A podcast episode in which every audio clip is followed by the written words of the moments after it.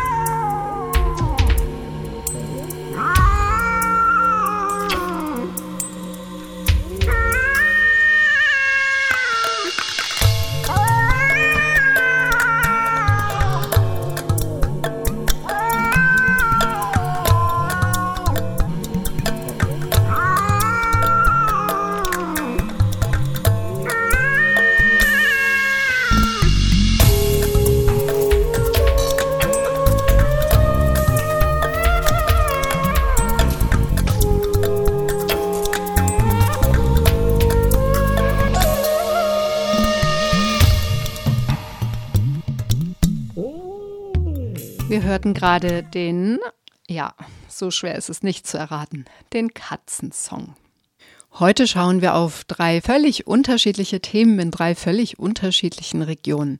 Und zwar zunächst in Mexiko. Wir hören einen Beitrag über das Massaker von Tlaltelolco. Der basiert auf einem Interview mit Edith González, die damals, das heißt 1968, als 13-Jährige dieses Massaker miterleben musste. Dann geht es nach Israel. Dort gibt es mobile Kliniken von der Organisation Ärzte für Menschenrechte Israel. Und zwar werden hier jüdische und palästinensische Ärztinnen, die sich gemeinsam für das Recht auf Gesundheit einsetzen, von ihrer Arbeit berichten.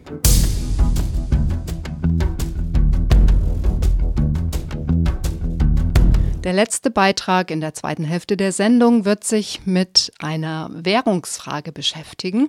Und zwar gibt es in der west- und zentralafrikanischen Region den CFA und gegen diesen CFA, gegen diese gemeinsame Währung, ein panafrikanisches Aufbegehren.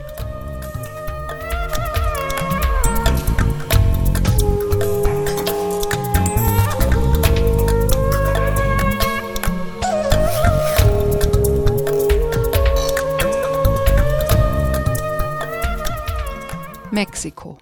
1968, das war das Jahr der Olympischen Spiele in Mexiko. Es war auch ein Jahr des gemeinsamen Aufbegehrens gegen ein autoritäres Regime und seine Gewalt. Edith González nahm als 13-Jährige an den Mobilisierungen damals teil. Sie beschreibt den Interessenskonflikt zwischen Regierung und Bevölkerung und auch das blutige Ende der Proteste.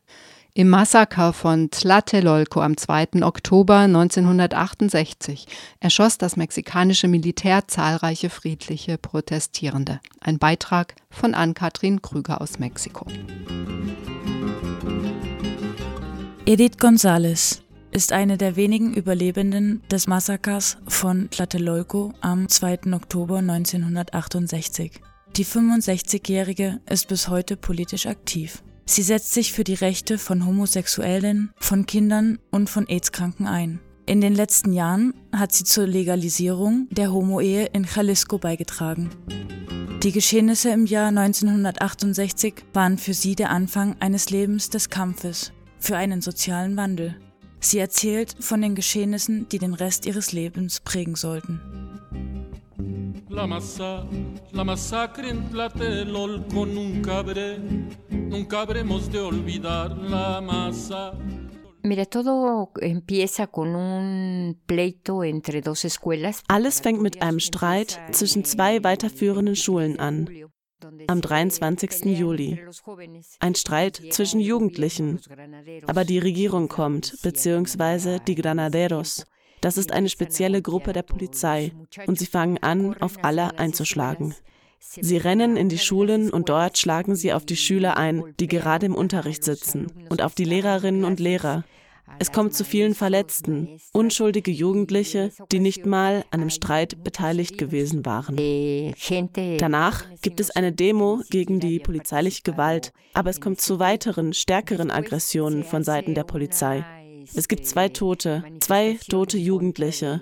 Und an dem Punkt fangen alle Schulen an, sich zu organisieren. Die weiterführenden Schulen, die Universitäten. Es gibt weitere Demos. Aber bei jeder Demo gibt es erneute Repressionen. Jedes Mal werden sie stärker und stärker. Damals war Edith González 13 Jahre alt. Sie lief mit Klassenkameradinnen durch die Straßen Mexiko-Stadts und bat um Geld für Flugblätter und Poster. Eh, mira, estábamos viviendo una época de cambio social. Wir lebten in einer Zeit des sozialen Wandels die Zeit der Beatles, der Protestlieder. Es gab die Hippie-Bewegung. Wir wussten auch von den Bewegungen in Europa. Conocíamos de los movimientos que estaban pasando en Europa también. Entonces este movimiento como que fue toda una ola de todo el mundo de jóvenes das war wie eine weltweite Welle von jungen Menschen, die ein neues soziales, politisches und wirtschaftliches Bewusstsein entwickelten. Wir ließen uns nicht mehr vom Staat und von der Regierung manipulieren. Ja, es gab ein politisches Erwachen, es gab einen Zusammenhalt. Das war etwas Wunderbares. Wir zogen zusammen mit Genossen los, die wir nicht mal kannten, aber sie respektierten uns. Wir respektierten uns alle untereinander. Wir waren alle ein großes und Ganzes. Nos respetaban, nos tratábamos bien entre todos y se empezó a hacer una conciencia und wir entwickelten das Bewusstsein, dass wir junge Menschen unsere Länder verändern können, wenn wir wollen. Und wenn wir uns organisieren. Das war eine der großen Einsichten, dass wir organisiert sehr viel erreichen können. Die 68er-Bewegung in Mexiko war keine Studentenbewegung. Sie trug die Wut großer Teile der Bevölkerung in sich. Schülerinnen und Studentinnen, Lehrerinnen, Ärztinnen, Arbeiterinnen, Bäuerinnen hatten in den Vorjahren immer wieder Proteste organisiert. Gegen die Erhöhung der Lebensmittelpreise, für Lohnerhöhung, für Arbeitsmaterialien. Die Regierung war mit Gewalt gegen sie vorgegangen, mit Entführungen, Morden und politischen Gefangenen. All diese Gruppen waren Teil der 68er Bewegung, deren Schwerpunkt in Mexiko-Stadt lag. Sie zeigten einen Interessenkonflikt auf, zwischen einer Bevölkerung, die gegen die gewaltsamen Verbrechen des Staates und für Demokratie protestierte, und einer autoritären Regierung, die im Schatten der sozialistischen und kommunistischen Bewegungen Lateinamerikas versuchte, jedweden Protest in Mexiko zu ersticken. Sie erreichte ihr landesweites Ausmaß nach dem 27. Juli. El 27 de julio Am 27. Juli besetzten die Schülerinnen die weiterführende Schule. Nachts kommt das Militär. Das Militär und sie schießen mit Bazookas auf den Haupteingang. Die Schülerinnen hatten sich von innen gegen das Tor gestützt. Da kommt es zu vielen Toten. Sie verhaften die Schülerinnen, es gibt Verschwundene. Daraufhin schließen sich weitere Schulen und Hochschulen in Guadalajara, Monterrey und Chapingo der Bewegung an. Aber alles wird so dargestellt, als ob das von den Kommunisten ausgehen würde oder von den Russen. Aber wir haben von niemandem Anweisungen bekommen, außer von uns selbst den Studierenden und Schülerinnen. Wir organisierten uns und das bedrohte die Regierung. Am 30. Juli werden die Bazookas eingesetzt. Danach gibt es eine sehr große Demo zusammen mit dem Rektor der Universität. Letzten Endes hat all diese Gewalt dazu geführt, dass wir ein politisches Bewusstsein entwickelten.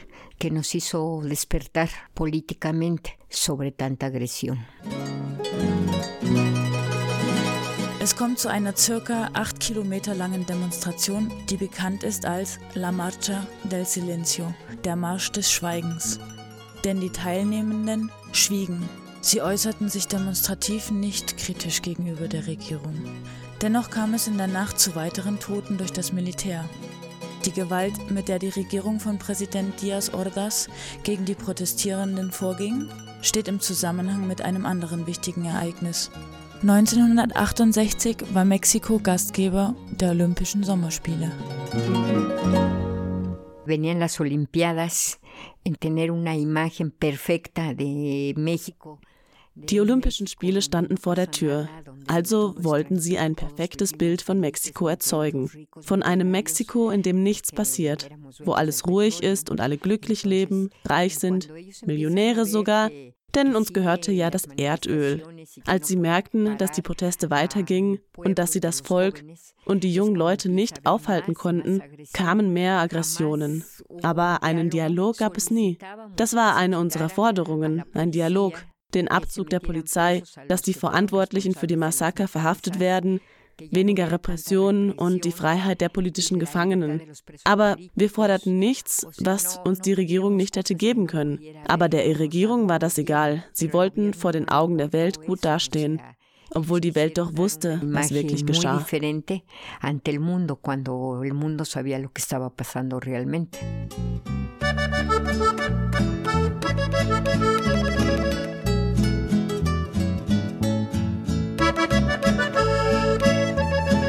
El 2 de octubre llegamos todos pacíficamente a un mitin en Tlatelolco, 15 mil en contingente, año del 68, qué pena me da acordarme, la plaza estaba repleta como a las seis de la tarde. Tlatelolco ist das zentralste Datum der mexikanischen 68er-Bewegung. Die Olympischen Spiele sollten am 12. Oktober eröffnet werden. Anfang Oktober hatten die Proteste ihren Höhepunkt erreicht. Die Regierung von Diaz Ordaz stufte sie als eine kommunistische Verschwörung ein. Am 2. Oktober wurde zu einer Versammlung auf dem Platz der drei Kulturen im Stadtteil Tlatelolco von Mexiko-Stadt aufgerufen. Edith nahm zusammen mit Freundinnen an der Versammlung teil. Sie schaffte es kaum mit dem Leben davon zu kommen. Eh, llegamos a las seis de la tarde, íbamos todos contentos, con nuestras consignas en contra del gobierno. Wir kamen vor 6 Uhr abends zur Demo. Wir waren alle glücklich und riefen unsere Parolen. Ich war zusammen mit einer Genossin und mit einem Freund unterwegs. Simon, er war 17 Jahre alt, er ging zur berufsbildenden Schule. Wir waren alle sehr glücklich. Um 6 Uhr kam die Sprecherin und die Versammlung fing an. Wir saßen alle auf dem Platz in der Nähe der Kirche. Es herrschte eine wunderbare Stimmung. Wir sahen Kinder. Dann kam auf einmal ein Helikopter und umkreiste den Platz.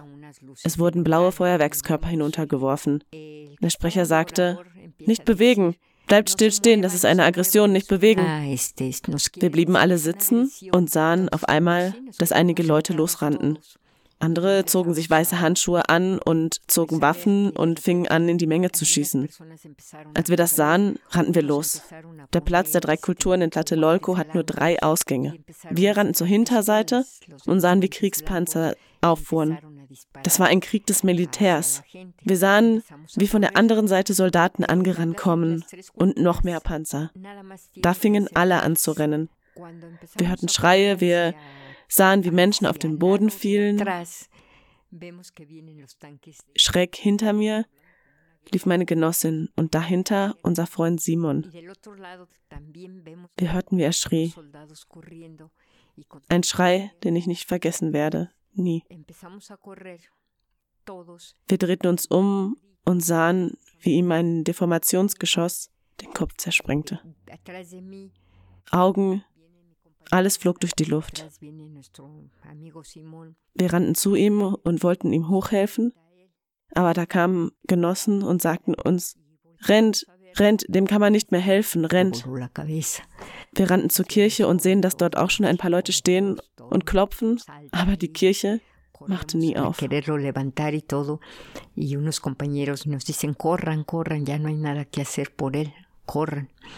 Corremos hacia el extremo de la iglesia. Vemos que hay gente en la iglesia tocando para que les abran. Nunca abrieron la iglesia. Llegamos a donde estaban unos soldados. Wir kamen zu einem Auto und dort waren einige Soldaten. Und einer der Soldaten sagte uns, hier, versteckt euch unter dem Auto. Ich und meine Genossin versteckten uns unter dem Auto. Wir dachten, dass uns der Soldat dort töten würde. Aber wir sahen, dass dieser Soldat niemals auf die Menschen schoss. Er schoss nur in die Luft. Embarazada como de unos 30 años por mucho y un embarazo de unos siete. Wir sehen eine höchstens 30-jährige Frau. Sie war sieben oder acht Monate schwanger. Sie hatte schon einen dicken Bauch und ein drei- oder vierjähriges Kind. Die Frau schrie die Soldaten an, sie sollten sie durchlassen, weil ihre Kinder in einem der Gebäude waren, aus denen geschossen wurde. Alles war so chaotisch. Alle schrien und alle rannten. Sie sagten ihr, dass das nicht ginge, dass sie nicht durch könne. Ich weiß nicht, wie die Frau es schaffte, aber sie kam durch. Dann sahen wir, wie einer der Soldaten zielte. Er schoss ihr in den Rücken und dem Kind auch. In dem Moment fing es an zu regnen. Ich sage immer, dass der Himmel anfing zu weinen. Und das ganze Blut floss auf uns zu. Das ganze Blut. Wir konnten uns unter dem Auto ja nicht bewegen.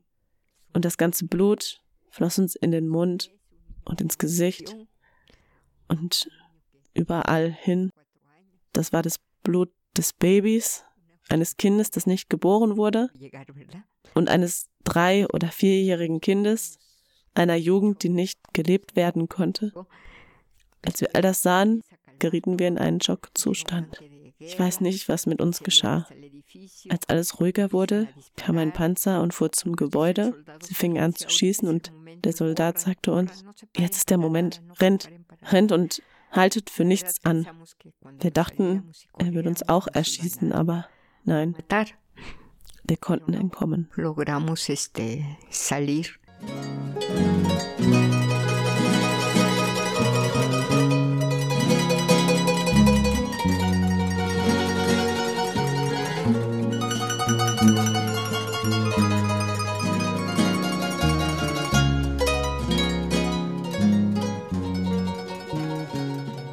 Recuerdo muy bien Ich erinnere mich gut an den Tag, an dem die Olympischen Spiele eröffnet wurden. Sie ließen viele weiße Tauben frei.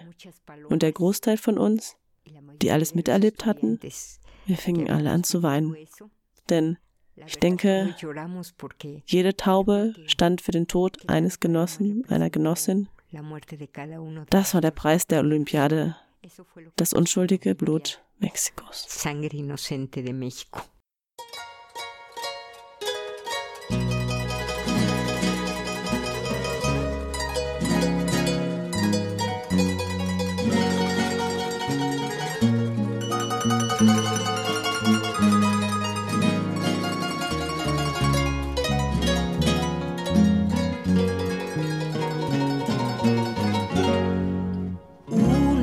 Flor roja se detuvo en mi alma. Una flor roja que me impide la calma. Die 68er-Bewegung ging nicht weiter wie zuvor. Sie spaltete sich. Manche gingen in die Politik, andere machten in kollektiven und sozialen Bewegungen außerhalb staatlicher Institutionen weiter. Tlatelolco war nicht das letzte Massaker in der Geschichte Mexikos. Aguas Blancas im Jahr 1995, Acteal, Atenco und das Verschwindenlassen der Studenten von Ayotzinapa in Iguala 2014 sind weitere Beispiele. Jedes Jahr wird den Opfern von Tlatelolco in Großdemonstrationen gedacht. Für Linke unterschiedlichster Ausrichtungen ist der Tag zu einem Symbol der staatlichen Repression geworden, die bis heute noch droht. Aber laut Edith González gibt es noch ein anderes Vermächtnis der 68er Bewegung. Alles, was passierte, hat in uns ein Bewusstsein geweckt. Ich habe weitergekämpft, denn dieses Blut der Unschuldigen, der Kinder, für kein Geld der Welt könnte ich dieses Bewusstsein verkaufen. Mein Freund hatte viele Träume. Er wollte Arzt werden. Wir waren gute Freunde, Simon und ich, und er hat nie wieder das Licht gesehen. Unsere Genossinnen und Genossen starben. Das hat vielen von uns ein Bewusstsein geschaffen. Klar, einige haben sich später verkauft. Aber wir haben auch immer noch Leute innerhalb der Linken, die weiterkämpfen. Es ist unmöglich. Im Moment die Rechten arbeiten mit den linken Parteien. Das ist ekelhaft, diese korrupte Regierung. Manchmal denken wir, war es das wirklich wert? Aber ich denke, das war es. Es ist es immer wert zu kämpfen. Wir können nicht zulassen, dass ihr Tod vergebens war. Wir machen weiter. Wir wollen keine Grenzen mehr. Das ist unser großes Ideal. Die Welt besser zu hinterlassen, als wir sie vorgefunden haben.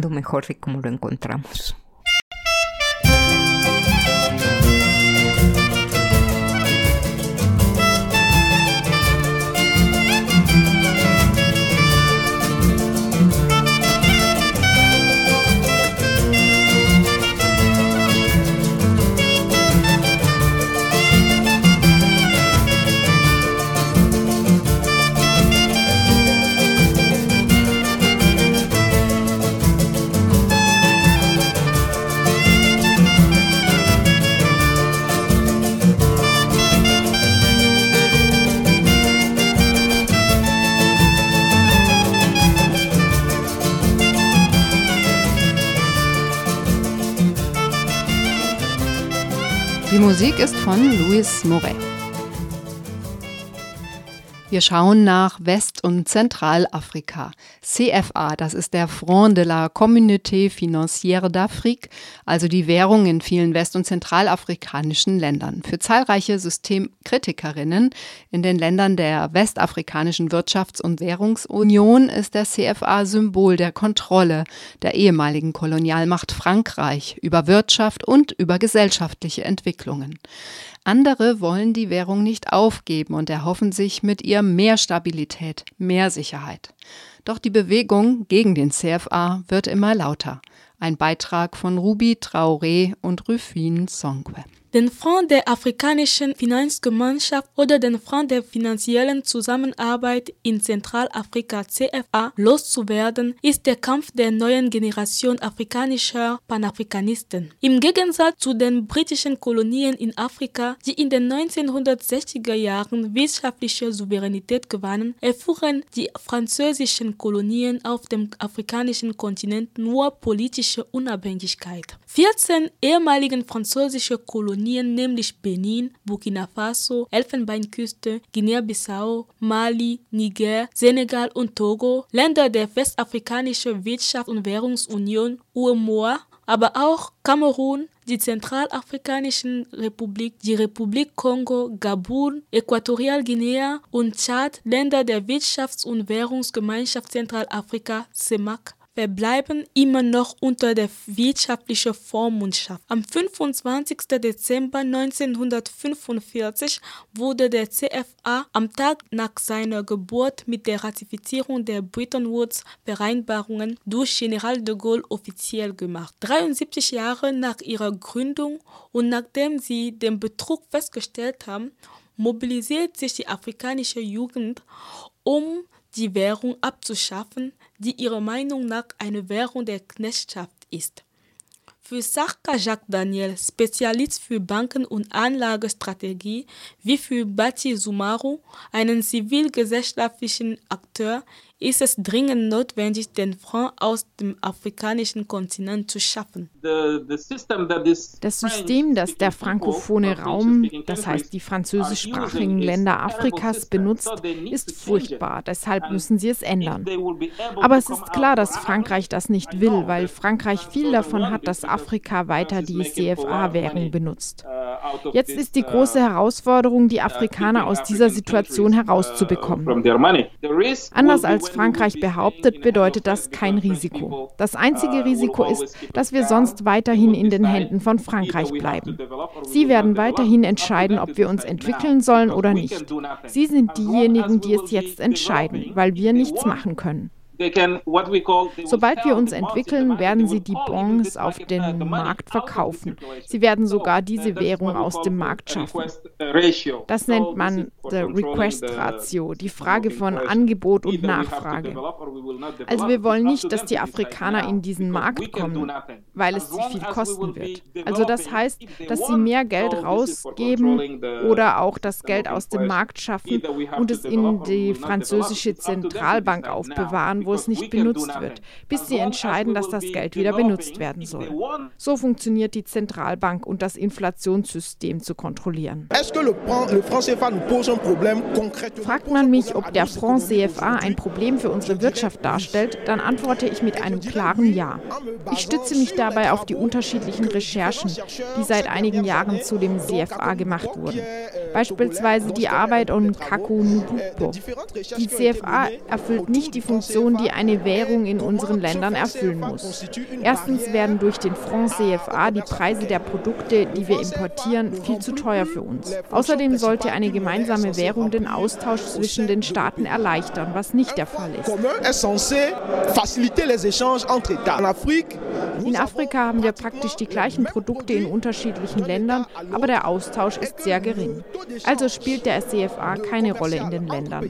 Ein wichtiger Aspekt ist, dass der Franc CFA in der französischen Zentralbank aufbewahrt wird. Kein Staat in diesem 21. Jahrhundert gibt seine Währung zur Einsicht von einem anderen Land.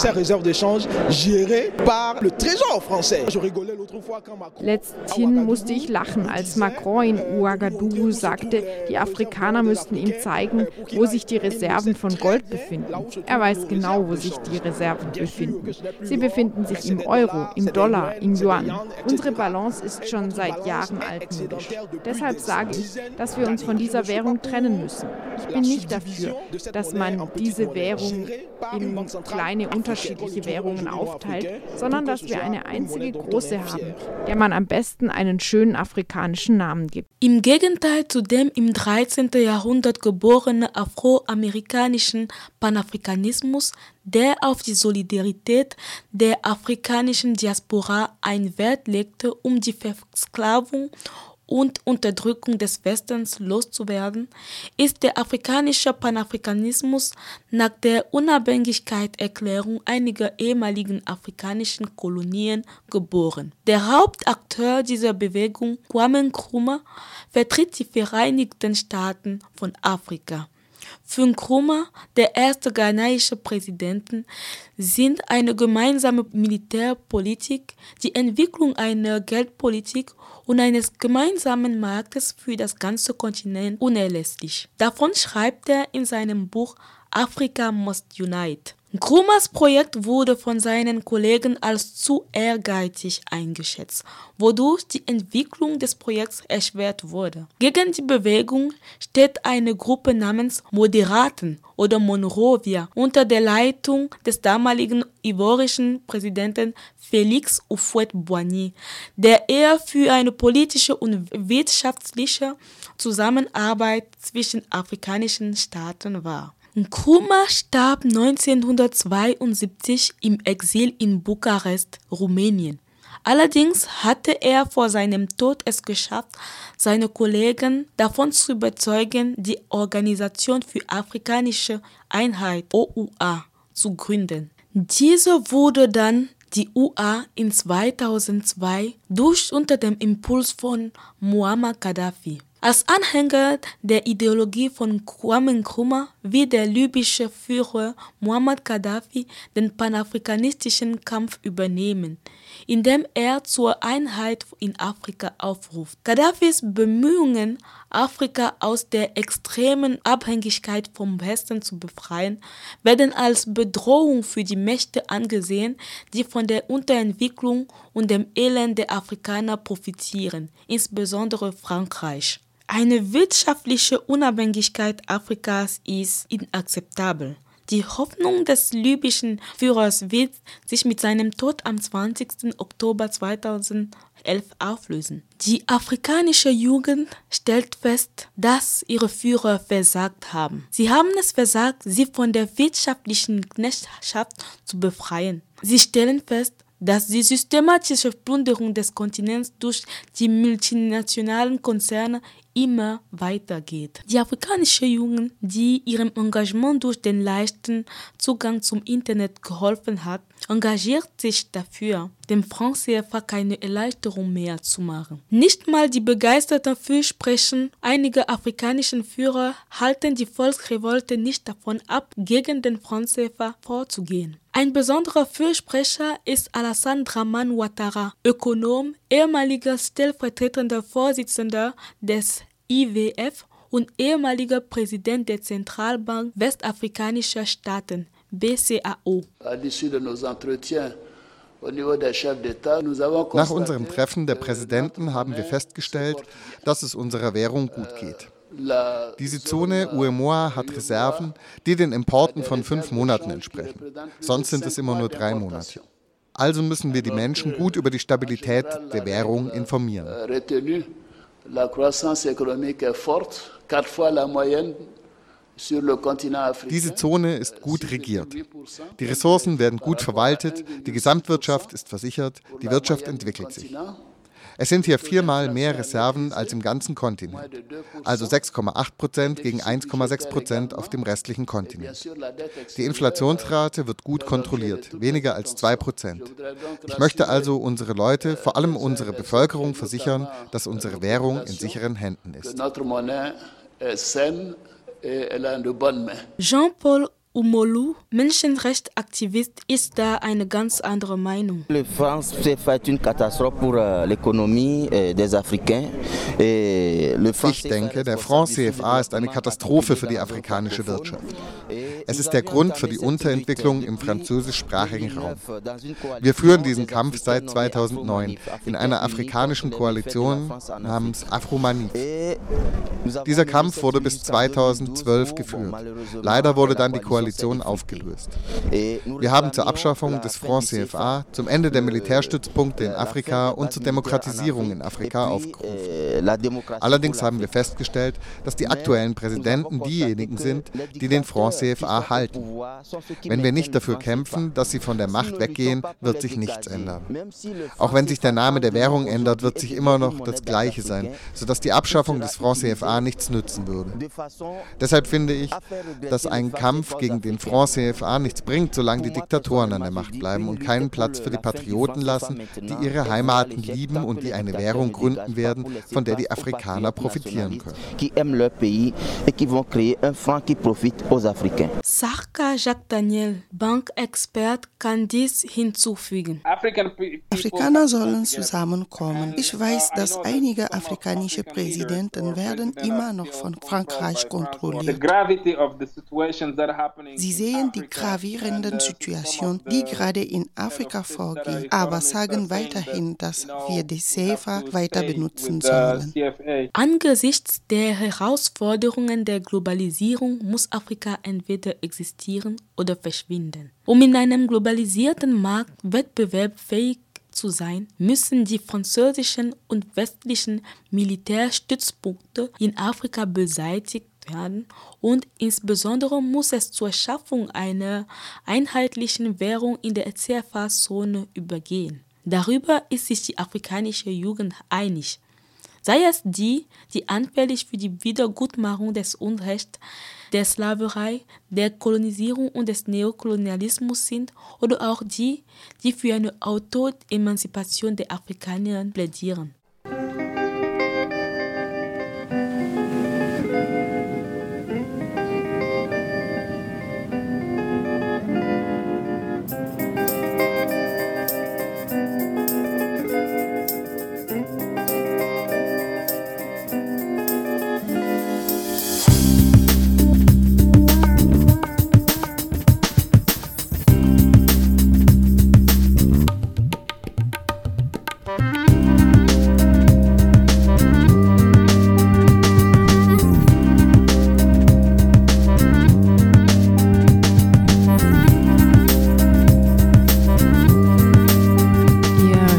Südnordfunk, die IZ3W Magazinsendung auf 102,3 MHz bei Radio Dreieckland. Israel. In den von Israel besetzten Gebieten kämpfen jüdische und palästinensische Ärztinnen gemeinsam für das Recht auf Gesundheit. Ein Beitrag von Anna Trautwein.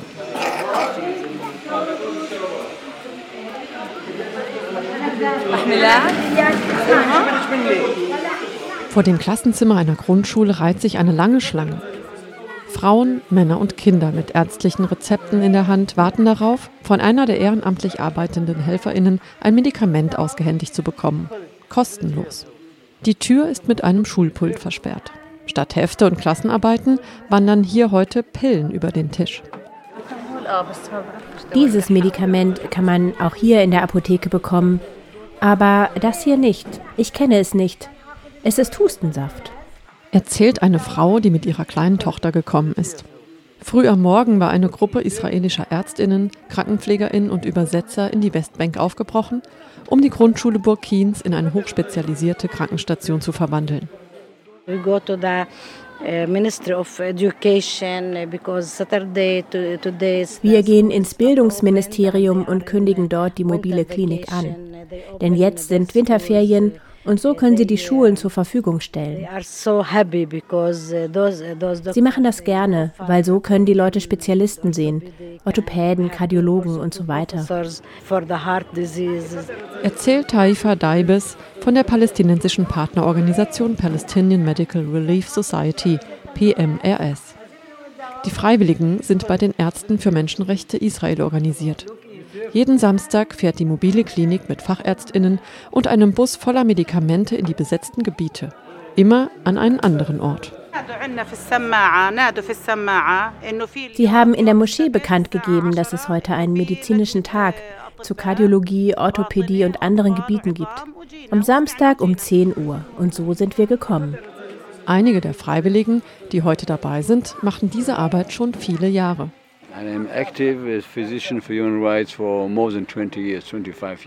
Ich bin seit 25 Jahren bei den Ärzten für Menschenrechte dabei. Alle drei bis vier Wochen nehme ich an einem medizinischen Tag teil.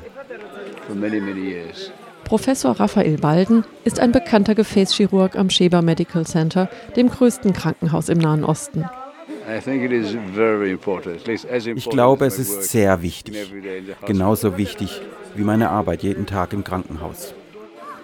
Heute ist die mobile Klinik in Burkin, einem kleinen Dorf in der Nähe der Stadt Jenin im nördlichen Teil der Westbank.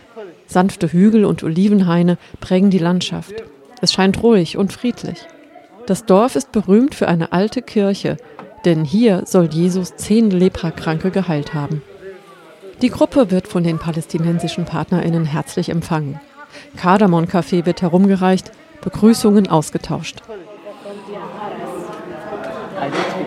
Uh, okay, so my name is Haifa. Haifa, I'm Shoshana. Uh-huh. Uh, I am from PMRS, Palestinian Medical Relief Society.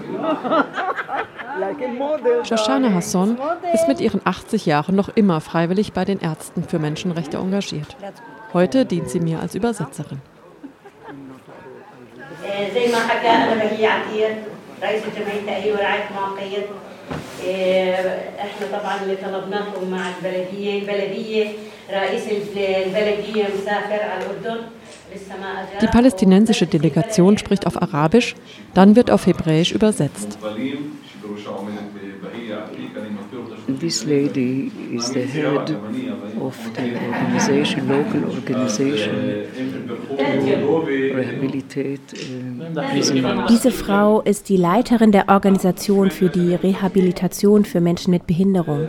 Very well known lady in this Palestinian society. Sehr bekannt in der palästinensischen Gesellschaft. The lady told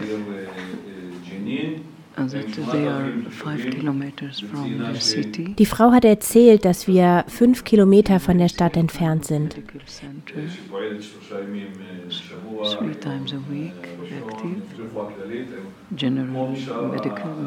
Hier ist dreimal die Woche eine Basisgesundheitsstation geöffnet.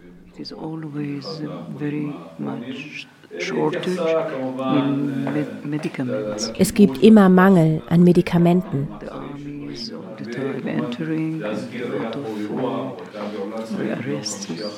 Die Armee drängt ständig ein und verhaftet Leute.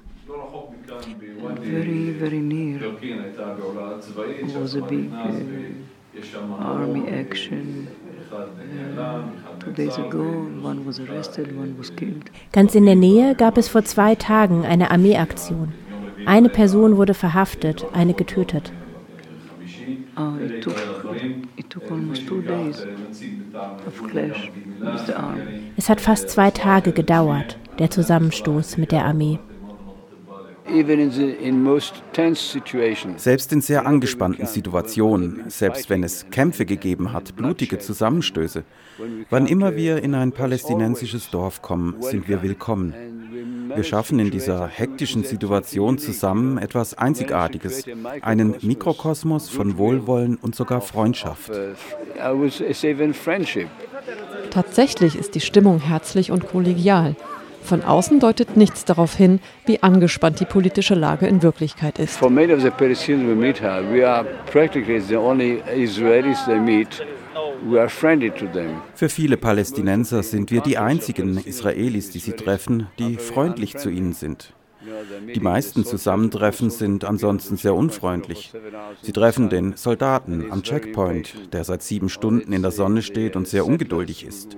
Siedler, die ihre Olivenbäume oder Felder abbrennen. Oder Sicherheitspersonal, die sie um zwei Uhr morgens für Befragungen aus dem Bett holen. Bei den Ärzten für Menschenrechte sind jüdische und arabische Israelis engagiert. Auch das eine absolute Seltenheit. Heute ist auch eine junge arabische Frau mit israelischem Pass als Übersetzerin mit dabei. Ich heiße Dana, ich bin 20 Jahre alt. Ich bin hier, um ehrenamtlich auf Arabisch zu übersetzen. Ich suche immer Dinge, die ich für den Frieden machen kann. Und als ich dieses Projekt kennengelernt habe, wollte ich sofort mitmachen.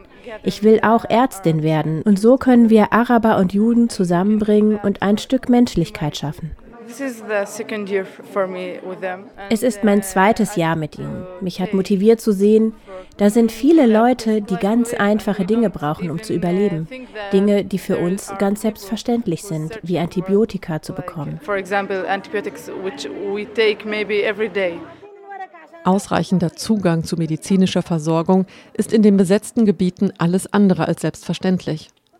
Mit dem Osloer Vertrag 1993 und 1995 erbte die palästinensische Autonomiebehörde die Verantwortung für die Gesundheitsversorgung in der Westbank, im Gazastreifen und in Ostjerusalem. Die wirtschaftliche und politische Situation in den besetzten Gebieten Ihre Fragmentierung und die militärische Kontrolle weiter Teile der Gebiete durch die israelische Armee erschweren die Organisation der Gesundheitsversorgung massiv. Neben den Stationen für gesundheitliche Basisversorgung, die vom palästinensischen Gesundheitsministerium gestellt werden, gibt es viele zivilgesellschaftliche Initiativen, um die Gesundheitsversorgung zu verbessern. Auch die Partnerorganisation PMRS betreibt eigene Kliniken in der Westbank und in Gaza. Our situation it's not so good, not so bad. Unsere Situation ist so lala. Wir arbeiten überall in der Westbank. Wir haben viele Kliniken in Hebron, Jenin, Nablus und vielen anderen Orten, auch in Gaza. Wir haben auch mobile Kliniken. Manchmal gehen wir in Dörfer hinter der Mauer. Da müssen wir oft stundenlang an den Checkpoints warten. to offer uh, the health services uh, in these villages. Haifa Daibes arbeitet in der Gesundheitsvorsorge für Frauen. Brustkrebs ist die häufigste Todesursache für Frauen in der Westbank. Wir ermutigen die Leute, zur Mammographie zu gehen, aber es gibt nur circa zehn Maschinen in der ganzen Westbank und selbst die funktionieren manchmal nicht. Deshalb haben faktisch viele Frauen dazu keinen Zugang. Und selbst wenn, vielleicht soll die Frau nach der Mammographie einen Ultraschall machen lassen oder eine Biopsie. Aber es gibt kaum staatliche Stellen, die das anbieten. Also muss sie zu einer privaten Ärztin und das ist sehr teuer. Wenn sie dann die Diagnose bekommt und einen Therapieplan, gibt es keine Stellen, wo sie diese Therapie bekommen könnte. Das ist sehr schlimm für Menschen, die Krebs haben.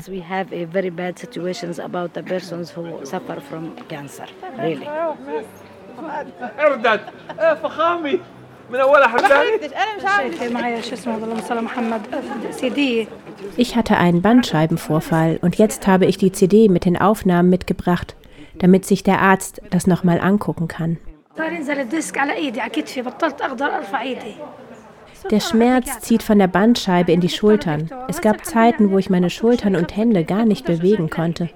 Jetzt ist es ein bisschen besser geworden, aber meistens geben sie einfach nur Schmerzmittel. In den Klassenzimmern bieten neben dem Gefäßchirurgen noch ein Immunologe, ein Orthopäde und eine Kinderärztin heute Sprechstunde an. Denn der Zugang zu spezialisierten Ärztinnen ist ein großes Problem.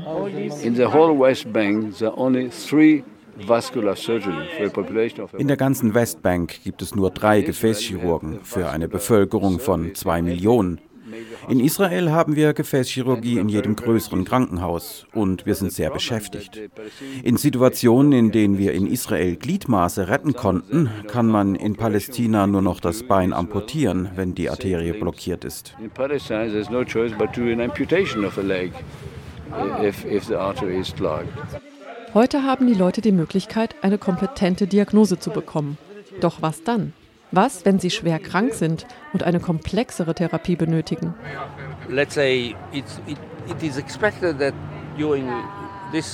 Ich erwarte, dass ich bei diesem Besuch heute ein oder zwei Patienten habe mit ernsthaften Problemen. Vermutet Professor Bentwich. Als Immunologe war er einer der ersten, der an HIV forschte. Seit 18 Jahren ist er einmal wöchentlich bei den Ärzten für Menschenrechte aktiv. Und dann versuchen wir zu ermöglichen, dass sie nach Israel kommen, um mindestens einen Termin bei einem Experten zu haben. Und manchmal, in individuellen Fällen, kommen sie auch ins Krankenhaus. Das ist jetzt seltener geworden, vor allem wegen finanzieller Probleme. Israel akzeptiert keine Patienten ohne Versicherung und die ist begrenzt und teuer.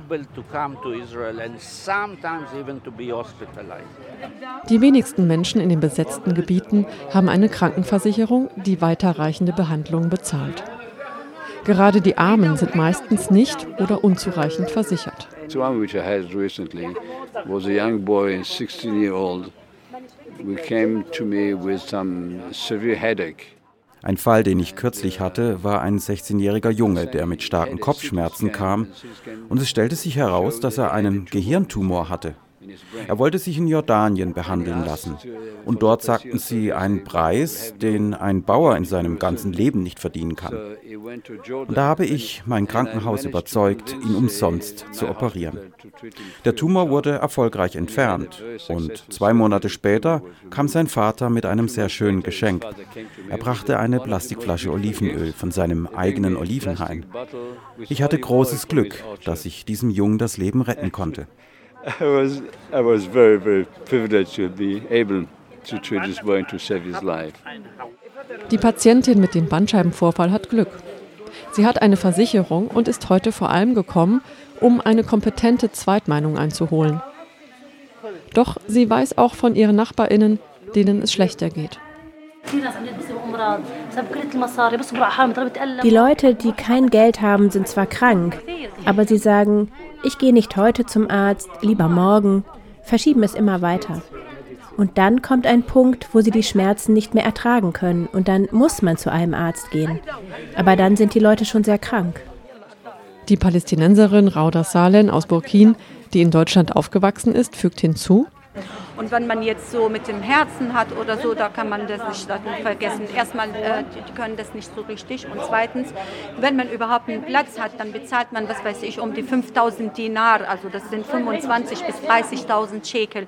Und ja, Da, ja, und wenn er so, so ein Haus hat oder ein Grundstück oder was weiß ich, ein Auto oder so, dann, dann verkaufen die da das und dann, um sich dann zu.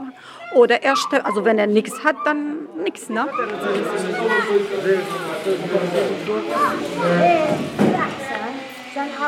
Es ist 1 Uhr mittags und schon leeren sich die Bänke mit den Wartenden vor den Klassenzimmern. Bahir Arbit Atik blättert in ihren Unterlagen. Sie hat heute die Funktion der Sprechstundenhilfe übernommen. Heute waren nicht so viele Patientinnen da, aber ich bin zufrieden. Zwischen 70 und 80. Es sind wenige gekommen, weil es heute Trauer gibt. Drei Tote, einer davon von der israelischen Armee getötet. Das Dorf Burkin trauert wegen einer Vergeltungsaktion des israelischen Militärs für die Ermordung eines Rabbis durch einen Palästinenser. Währenddessen verwandelt sich eine Grundschule in eine kleine vorübergehende Insel des Friedens im ganzen Chaos des Nahostkonflikts. The reality is very, very difficult. Uh, die Realität ist schwierig und wird immer schwieriger. Es gibt keine Fortschritte im Friedensprozess. Im Gegenteil, alles wird schlimmer. Siedler, Regierungspolitik, wo auch immer man hinguckt. Aber jeder von uns muss das Kleine machen, was er tun kann. Und das ist mein Beitrag. It means a lot. We are all together. Es bedeutet mir sehr viel. Wir sind alle zusammen, die jüdischen, muslimischen und christlichen Ärzte, damit die Leute medizinische Hilfe bekommen. Und wir kämpfen zusammen für das Recht auf Gesundheitsversorgung, auch für politische Rechte, für das Recht auf Leben. Professor Bentwich bezeichnet sich als Optimist. Aber auch er erinnert sich an etliche Situationen, in denen er an die Grenzen der politischen Rahmenbedingungen stoßen musste zum Beispiel an den Checkpoints. There were times where uh, I had to sort of struggle against the authorities. Es gab Zeiten, wo ich gegen die Autoritäten kämpfen musste, dass Leute durchgelassen werden, um vernünftig behandelt zu werden. Das gab es oft. Das ist Teil dessen, was ich tue. Es ist begrenzt. Ich glaube nicht, dass wir etwas Großes damit verändern, aber es ändert ein kleines bisschen. The most it contributes a tiny bit. You know, I always say my, to my Palestinian colleagues that ich sage immer zu meinen palästinensischen Kollegen, es gibt Unterschiede zwischen uns, aber der medizinische Beruf ist eine Friedensbrücke, weil wir haben alle denselben Feind, Krankheit und Tod. Und wir kämpfen alle gemeinsam gegen diesen gemeinsamen Feind. So we fight together, Palestinian Israeli, against this common enemy, disease and death. Feminismus. Dieses Wort wurde 2017 in den USA zum Wort des Jahres gekürt. Es ist das Jahr, das mit den Women's Marches begann. Mit rund 4,2 Millionen Teilnehmerinnen in über 600 Städten war es die größte Demonstration der US-Geschichte. Das Jahr endete mit Hashtag MeToo, der Hollywood-Kampagne gegen Sexismus und sexuelle Gewalt am Arbeitsplatz. Endete ist hoffentlich natürlich das falsche Wort, denn es gibt leider keinen Grund für ein Ende des feministischen Aufbegehrens. Die sexistische Normalität zu skandalisieren tut weiterhin Not. Eben diese sexistische Normalität in all ihren Schattierungen zu skandalisieren, das hat sich auch das feministische Magazin Anschläge aus Österreich zur Aufgabe gemacht. Zum ersten Mal übrigens vor genau 35 Jahren. Berichtet wird über wissenschaftliche Forschung, über Sexualität, Identitäten Kultur, nicht nur Popkultur, Sport und natürlich die Arbeitswelten. In der letzten Ausgabe ist ein Thema zum Beispiel die Frage nach der Relevanz internationaler Zusammenarbeit im feministischen Widerstand gegen den Antifeminismus der Rechten. Nun kämpft das Magazin darum, dass 2018 nicht das letzte Jahr sein wird. Unter der neuen rechten Regierung in Österreich droht dem Magazin nämlich ein Förderausfall, der existenzbedrohend ist. Um dennoch unabhängig zu bleiben, lancierte Anschläge dieser Tage eine Crowdfunding-Kampagne, auf die wir hier an dieser Stelle sehr gerne aufmerksam machen möchten. 25.000 Euro sollen durch neue Abos reinkommen, um die Existenz weiter zu sichern. Diktatoren als Türsteher Europas. So lautet ein Buch von Christian Jakob und Simone Schlindwein. Wie die EU ihre Grenzen nach Afrika verlagert. Erschienen ist das Buch Ende 2017 und Anna-Sophia Clemens hat es für die IC3W rezensiert. Sie schreibt. Im ersten Halbjahr 2017 stellten laut Europäischem Statistikamt nur halb so viele Menschen einen Asylantrag in einem EU-Mitgliedsstaat wie im gleichen Zeitraum 2016. Dieser Rückgang wird von europäischen Politikerinnen als Erfolg verbucht. Die Einbindung von Staaten, die aufgrund ihrer menschenrechtsverachtenden Politik und auch wirtschaftlichen Unwichtigkeit lange Zeit keine Partnerländer der EU waren, ist nicht ganz neu, die Systematik dahinter schon. Nun werden Diktatoren als Türsteher Europas strategisch zur Verwirklichung europäischer Flüchtlingspolitik eingesetzt. So macht es beispielsweise die Migrationspartnerschaft mit dem Wüstenstaat Niger möglich, Flüchtende weit vor den EU-Grenzen zu identifizieren und an der Weiterreise zu hindern. Dies erspart der EU teure Abschiebeflüge, den Konflikt mit Menschenrechten in Europa und den bürokratischen Aufwand, der letztendlich nötig ist, um Schutzsuchende abzuschieben. Teil des Partnerschaftsabkommens sind Hightech-Überwachungstechnologien und Grenzschutz. Davon profitiert auch die europäische Waffenindustrie. Heute geht es weniger um die Einhaltung der Menschenrechte oder den Abbau von Korruption, sondern um die Etablierung von Sicherheit. Der Untertitel des Buches macht das deutlich. Es geht darum, wie die EU ihre Grenzen nach Afrika verlagert. 48 Seiten lang ist der Anhang mit Verweisen auf Abkommen, Verträge, Länderkarten und Register. Er stellt die aktuelle Realität der Flüchtlingsabwehr unmissverständlich dar. Damit ist das Buch ein trauriges Zeitzeugnis zum Zustand Europas. Diktatoren als Türsteher Europas von Christian Jakob und Simone Schlindwein ist im Christoph Links Verlag in Berlin erschienen. 320 Seiten für 18 Euro.